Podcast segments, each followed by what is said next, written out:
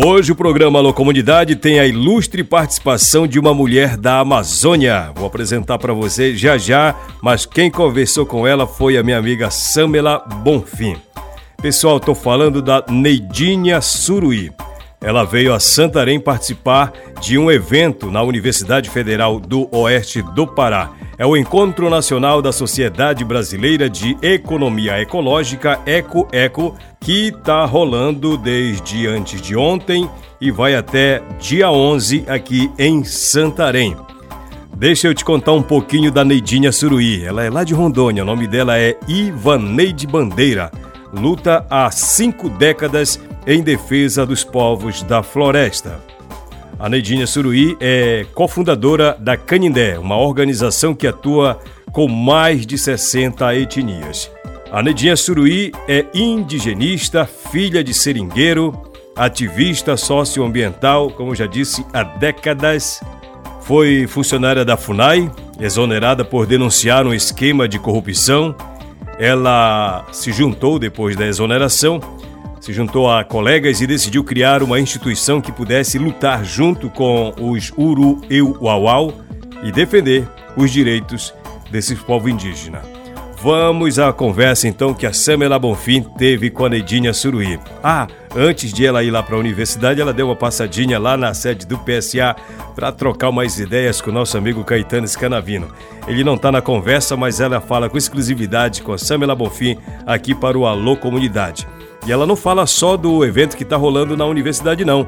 Ela fala muita coisa interessante sobre a Amazônia. Vamos ouvir. Então vamos lá. Estamos com uma presença ilustre aqui na sede do Saúde Alegria. Muito felizes em receber a sua participação.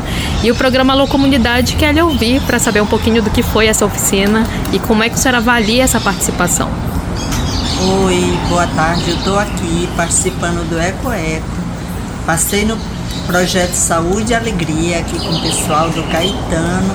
E foi muito legal estar em Santarém, essa cidade muito bonita, embora esteja embaixo de uma fumaça incrível.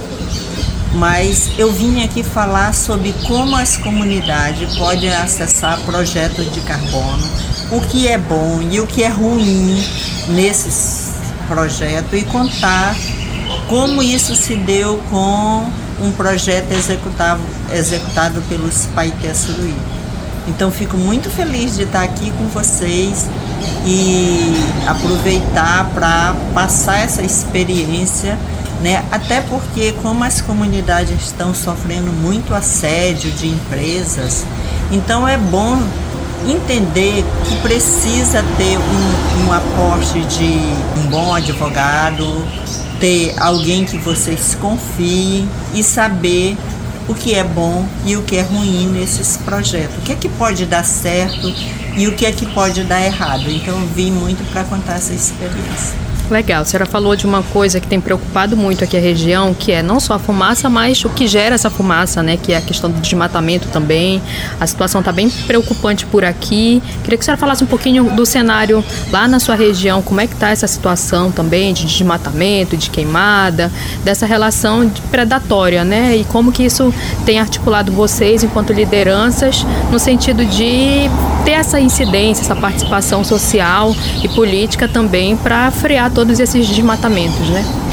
Então, eu sou de Rondônia e, e lá a situação não é diferente do Pará. Há muito desmatamento, há muita queimada. Nós estamos sofrendo uma seca com o rio Madeira bastante seco, o rio Jamari. A gente está andando a pé dentro do rio Jamari, lá na, na terra indígena Urueuauau.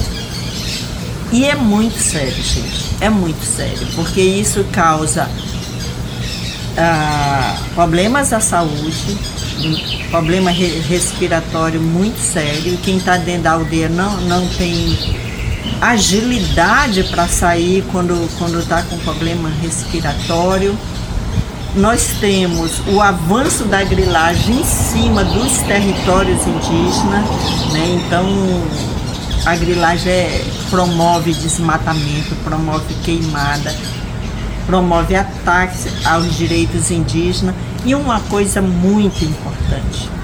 Dia 9 agora, ou seja, amanhã, vai estar sendo votado no Congresso o veto que o presidente Lula deu ao PL 2903, aquele PL conhecido como PL do marco temporal.